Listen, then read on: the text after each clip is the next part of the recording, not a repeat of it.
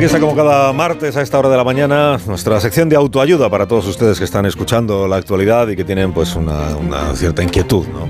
¿Cómo, ¿Cómo, enfrentarnos a las noticias de cada día?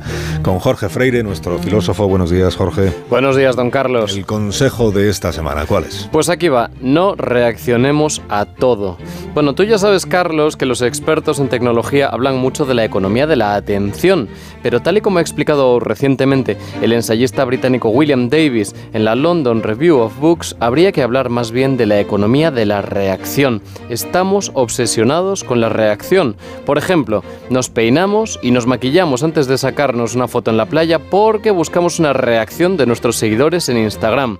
El cocinero prepara muy preocupado y muy acoquinado el guiso pensando en la reacción negativa en forma de reseña de internet que le va a dejar el tiquismiquis de la mesa 8.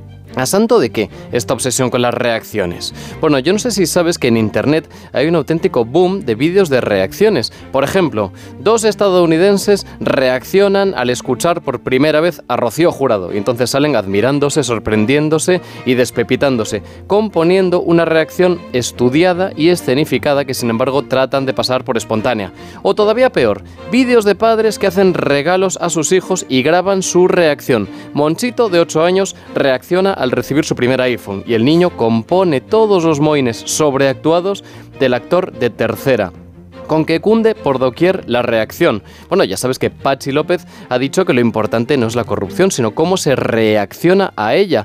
Luego esto de reaccionar se ha vuelto muy importante. De hecho, en menos de una hora tenemos una moción de censura y según Ramón Tamames, que es quien la capitanea, lo importante no es que triunfe, sino que consiga que la ciudadanía reaccione.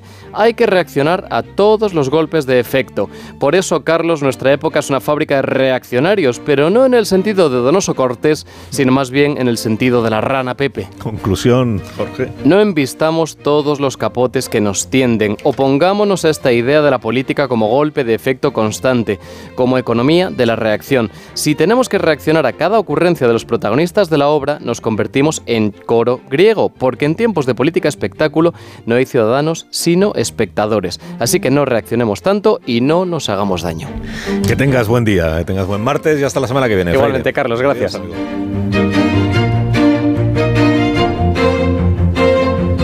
Más de uno en Onda Cero.